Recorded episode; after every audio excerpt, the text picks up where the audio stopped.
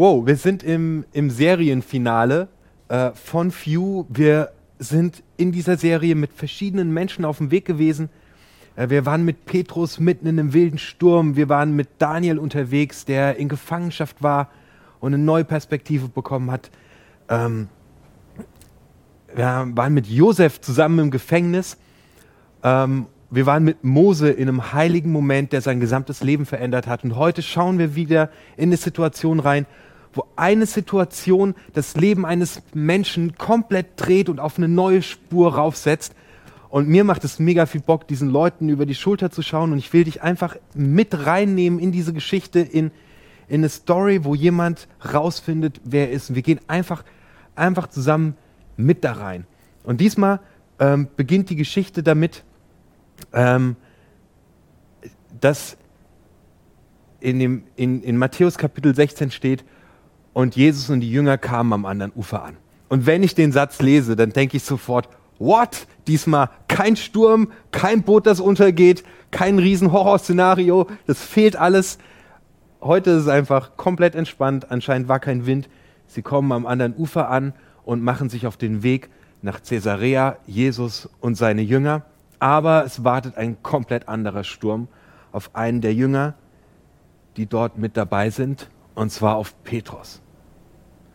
Und ich gebe dir einen kleinen Spoiler, bevor wir in seine Geschichte äh, reintauchen. In dieser Geschichte geht es darum, wie ein Mensch, der zerrissen ist, der gar nicht weiß, wo sein Platz ist, der vor Verantwortung wegläuft, der sich nicht traut, zu sich zu stehen, wie so ein Mensch zu einem Fels wird, der fest im Leben steht und anderen Leuten noch Halt gibt. Das ist das, was du gleich heute miterleben wirst. Wir schauen uns die Story von Petrus an. Was ist das für ein Typ? Wie hat er gelebt? Und wie hat er Gott kennengelernt? Bei Petrus startet alles bei Null. Petrus ist ein ganz einfacher Fischer. Aber ah, Petrus ist ein einfacher, einfacher Fischer. Manche Fischer haben ein Boot. Ähm, es gibt Jünger, die waren Fischer, die hatten eine ganze Bootsflotte, Andreas und Johannes. Aber Petrus ist ein einfacher, einfacher, einfacher Fischer, der hat ein Netz. Dieses eine Netz sorgt dafür, dass er was zu essen bekommt und seine Familie ernähren kann. Er startet bei Null. Er ist gesellschaftlich, sozial, wirtschaftlich, ist, ist, ist Petrus ganz am Anfang, auch von seinem Bildungsniveau her. Er ist ein einfacher Fischer, er hat ein Netz. Er ist ein Habenichts. Und dann ist er am Fischen und Jesus kommt vorbei. Und Jesus sagt zu ihm, kannst du nachlesen in Matthäus Kapitel 4, Vers 18 und 19, Petrus, komm mit mir mit, folge mir nach. Und Petrus hat nichts und er ist ein Niemand, aber er hat einen Wunsch. Er möchte rausfinden, wie man glauben kann. Er möchte herausfinden, wer Gott ist. Er möchte herausfinden, wer Jesus ist. Er hat nur diesen Wunsch. Und mehr hat er nicht. Und mit diesem Wunsch macht er sich auf die Reise. So, vielleicht bist du heute in unser Format reingekommen und du sagst, ich kann nicht glauben. Ich habe ultra viele Zweifel, ob es Gott überhaupt gibt und wenn es den gibt, ob der was mit mir zu tun haben will. Hey, bring alle deine Zweifel mit. Alles. Alles hat seinen Platz. Das Einzigste, was dieser Petrus hat, er hat nur den Wunsch zu glauben. Das reicht. Das reicht und, und ist ein Anfang gemacht. Er hat nur den Wunsch zu glauben. Also wenn bei all deinen Zweifeln, Gegenargumenten an irgendeiner Stelle die Sehnsucht oder der Wunsch ist, Glauben an Gott haben zu können, vollkommen ausreichend. Du hast alles dabei, was du brauchst, denn wir starten mit Petrus bei Null in eine spannende Geschichte. Petrus ist mit diesem Jesus unterwegs und er hat natürlich wahnsinnig viele spannende Dinge, die er mit Jesus erlebt, weil Jesus ist ein sehr ungewöhnlicher Mensch. Jesus heilt Menschen, Jesus sieht, wie es den Menschen geht, Jesus tritt ein für Gerechtigkeit. Und es gibt eine Situation, die ist, die ist sehr einprägsam. Jesus ist in einem Haus und richtig viele Leute wollen kommen und wollen hören, was Jesus erzählt und vor der Tür ist alles voll, das ganze Haus ist umstellt, Man kommt schon gar nicht mehr rein, weil die Leute wollen von Jesus hören, wie ist Gott. Erzähl uns, wie unser Vater im Himmel ist. Erzähl uns, wie er über uns denkt. Die Leute wollen das alle hören. Und dann kommen ein paar Jungs an, die haben einen Freund, der ist richtig krank, der kann nicht mehr gehen, der liegt den ganzen Tag im Bett und sie entscheiden sich, wir bringen den jetzt zu Jesus. Aber sie kommen nicht durch, das sind zu viele Leute. Deswegen gehen sie oben aufs Dach, decken das Dach auf und lassen ihren Freund runter. Und dieser Freund landet direkt vor Jesus und mit Petrus zusammen stehen wir nebendran und gucken, was passiert.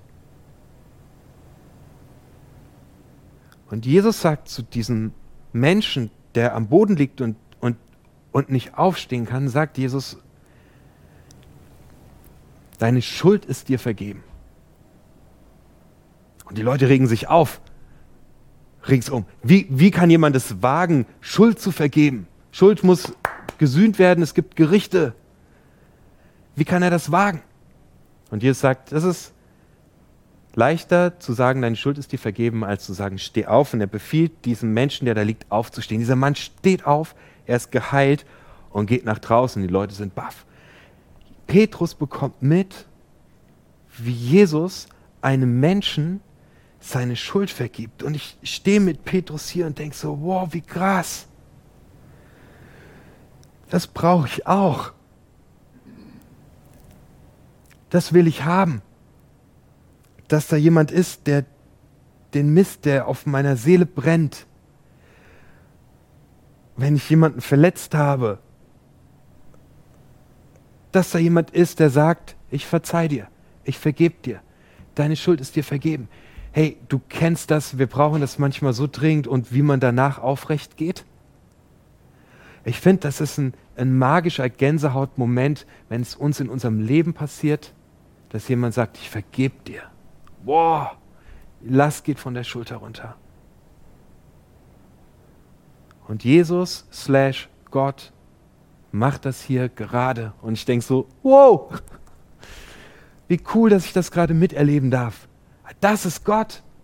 Wie krass. So ist er. Und ich erlebe es mit Petrus mit. Petrus ähm, ist mit diesem Jesus unterwegs und er bekommt das mit. Ich möchte dir ganz kurz ein bisschen was erzählen, wie dieser Petrus eigentlich ist.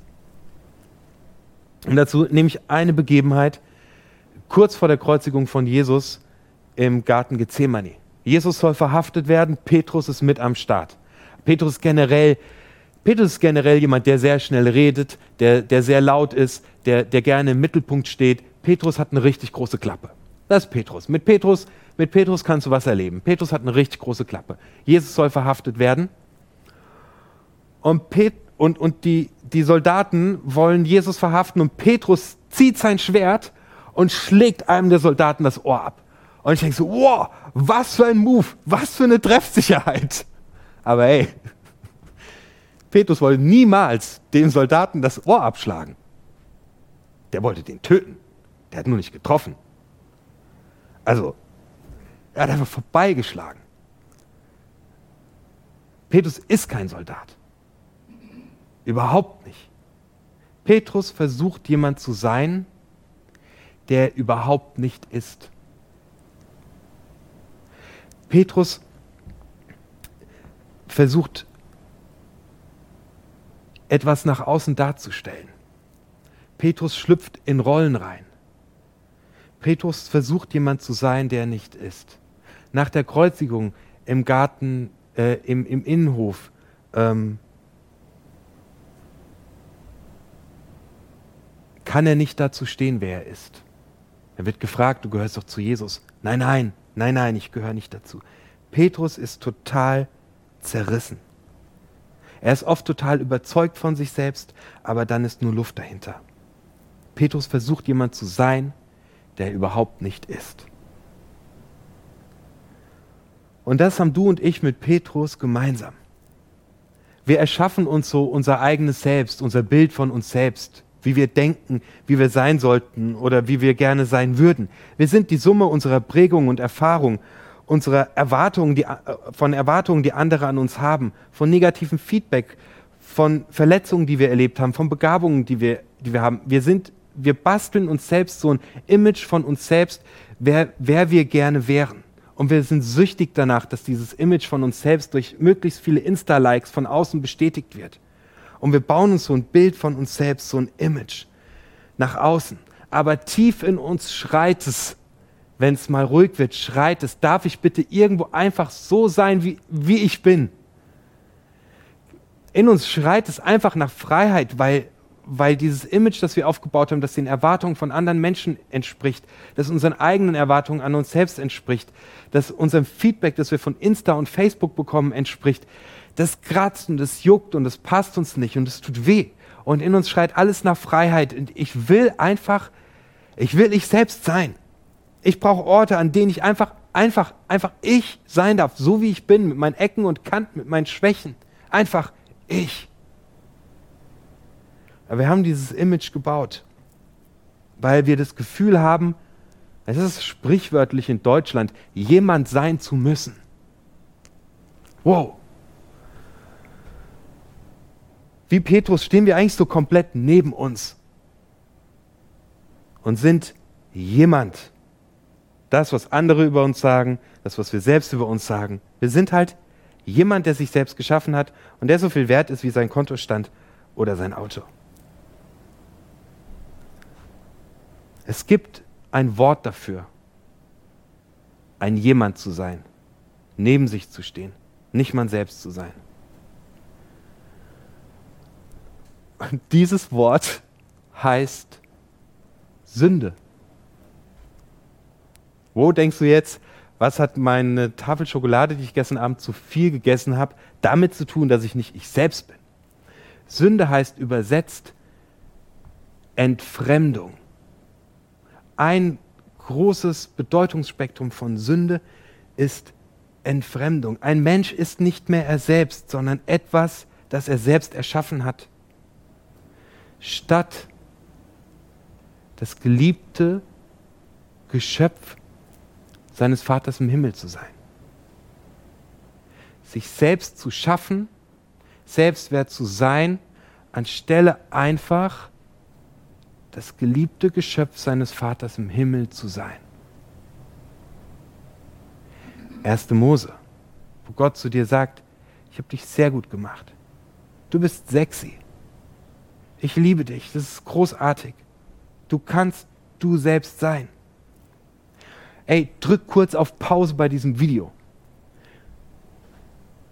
Wenn du einen Waffenschein hast, dann hol deine Knarre und erschießt diesen jemand, der du überhaupt nicht bist. Mach es jetzt sofort, erschießt diese Person. Die hat nichts verloren in deinem Leben. Ziel genau, zieh zuerst. Geh raus vor die Tür, bring die Sache zu Ende, mach kurzen Prozess. Diese Hülle kratzt und juckt und das bist nicht du. Aber Gott gibt dir einen Ort bei ihm, bei dem du nicht entfremdet bist, wo du bei ihm bist, wo du ganz bist, wo du geliebt bist, wo er dir sagt, wer du bist. Und jetzt will ich mit dir zusammen lernen, wie Petrus genau das erlebt. Wie er von einem jemand, der zerrissen ist, der nicht er selbst ist, zu einem Fels in der Brandung wird, der weiß, wer er ist. Simon ist auf so einem Weg der Verwandlung von jemand, der schwach ist und der feige ist, hin zu einem Felsen. Und auch wir können uns dahin verwandeln, wenn wir uns darauf einlassen. Wir kommen zu der zentralen Begegnung, Matthäus Kapitel 16, Verse 16 bis 18, von denen man sagen kann, das sind die Verse, an denen der christliche Glaube entspringt. In diesen Versen beginnt überhaupt Glaube. Als Jesus in die Gegend der Stadt Caesarea Philippi kam, fragte er seine Jünger, für wen haltet ihr mich? Da sagte Simon, der später Petrus genannt wird, du bist Christus, der versprochene Retter, der Sohn des lebendigen Gottes. Petrus sagt zu Jesus, du bist Gott, weil du mir sagst, wer ich bin. Du bist Gott, weil ich an dir merke, dass ich bei dir sein darf und einfach geliebt bin. Ich habe mich von dir entfremdet. Ich habe selbst versucht, jemand zu sein. ich habe selbst versucht, wer zu sein. Aber das Bild, Gott, das du von mir hast, das ist wahr. Und ich vertraue dir, dass es wahr ist. Und Jesus sagt zu ihm, du darfst dich freuen, Simon, Sohn von Johannes. Denn diese Erkenntnis hast du nicht aus dir selbst, sondern mein Vater im Himmel hat sie dir gegeben. Petrus startet bei Null. Er hat nur den Wunsch, etwas zu glauben. Er erlebt in Jesus, wie gnädig Gott ist, dass Gott Schuld vergibt, dass Gott ihn einfach liebt. Und jetzt steht er zwischen, das ist mein altes Bild, ich schaffe mich selbst, und er steht zwischen, wow, ich bin einfach jemand, der von Gott geliebt ist. Dazwischen steht er jetzt und er trifft eine Entscheidung. Er sagt, ich vertraue auf dich, Jesus, dass dein Bild von mir wahr ist, dass meine Identität und meine Bestimmung darin liegt, dass ich einfach bei dir bin, weil du sagst mir, wer ich bin. Und bei dir ist der Ort, an dem ich einfach sein darf. Ich sage gleich noch was zu Vers 17, ich gehe erstmal in Vers 18, weil Jesus antwortet etwas dem Petrus und das finde ich sehr faszinierend. Jesus benutzt genau dieselben Worte wie Simon. Simon sagt, du bist Christus, der versprochene Retter. Und Jesus antwortet ihm, du bist Simon, ich nenne dich Petrus, auf diesen Felsen baue ich meine Gemeinde. Petrus geht einen Glaubensschritt und sagt, ich glaube, Jesus, dass du Gott bist und ich glaube deiner Gnade und ich glaube, dass du der bist, der mich bestimmt einfach dadurch, dass ich sein Kind bin. Und Petrus sagt ihm daraufhin, und Jesus sagt Petrus daraufhin, wer er ist. Du bist ein Fels. Jemand, der weiß, wer er ist, ist ein Fels. Jemand, der weiß, wer er ist, steht fest. Er lässt sich nicht mehr umhauen von Feedback. Er lässt sich nicht mehr umhauen von anderen Meinungen. Er entspricht nicht mehr den ganzen Erwartungen seines Umfelds, sondern so jemand steht fest wie ein Fels. Jemand, der weiß, dass er einfach von Gott geliebt ist und dass das alles ist und dass er er selbst sein darf in der Gegenwart Gottes, steht fest. Nicht mehr entfremdet, nicht mehr in irgendjemand, sondern feststehend. Und Petrus hat krasse Rückschläge. Also diese Situation ist vor der Kreuzigung, lange vor der Kreuzigung. Er hat das erlebt, dass er ein Fels ist. Und er hat Rückschläge, weil er Jesus verrät und weil er dem Soldaten das Ohr abschlägt. Es ist kein Ding, das von einem Schlag auf den anderen passiert, sondern so wie Steve das vorhin gesungen hat, brauchen wir immer die Momente, wo wir uns erinnern, wer wir sind. Steve, ich würde dich schon mal bitten, nach vorne zu kommen. In dieser Geschichte mit Petrus möchte ich dich heute Morgen daran erinnern, wer du bist. Und ich möchte dir sagen, egal was andere sagen, egal was Stimmen in deinem Kopf sagen, egal was deine Prägung sagt, whatever, alles was du warst, bist und sein wirst, ist ein geliebtes Kind Gottes. Und alles, was du darüber hinaus versuchst zu sein, ist Sünde ist Entfremdung. Also knall die andere Person ab und geh an den Ort, an den du hingehörst, und der ist bei Gott.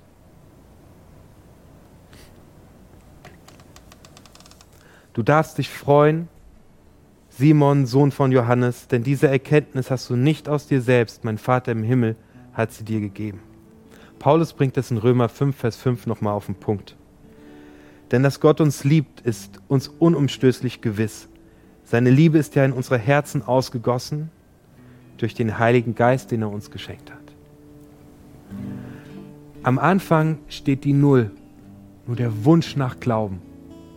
Dann kommt die Erfahrung, dass Schuld vergeben wird, dass man aufrecht gehen darf, dass Schuld einen nicht mehr bestimmt, sondern dass Gott Schuld vergibt. Dann kommt das Erlebnis von Petrus, dass er sagt, ich setze mein Vertrauen auf deine Sicht auf mein Leben, Gott. Und Jesus sagt ihm, wer er ist. Ein Fels, Einfach weil er weiß, wer er ist. Ähm, das ist eine Erinnerung für dich daran. Ich habe dir in die Videobeschreibung einen Link gelegt für ein Buch, wenn du zu den Leuten gehörst, die sich einfach wünschen, glauben zu können. Das Buch heißt, dass Gott mich wirklich liebt und du findest in der Videobeschreibung äh, den Link, wo du dir dieses Buch bestellen kannst. Ich empfehle dir das Buch. Es ist der Hammer. Wenn du gerade das Gefühl hast, du bist gerade der jemand, der dringend abgeknallt gehört, dann empfehle ich dir, nimm dir mal ein Blatt Papier und schreib einen Liebesbrief. Also, ich weiß nicht, wann du den letzten Liebesbrief bekommen hast. Heute hast du die Chance, dir selbst einen zu schreiben von Gott. Ja? Versetz dich mal in die Perspektive Gottes und schau dir dein Leben an. Nimm dir eine weiße Seite und schreib dir einen Liebesbrief, um dir zu vergegenwärtigen, wer du in Gottes Augen bist.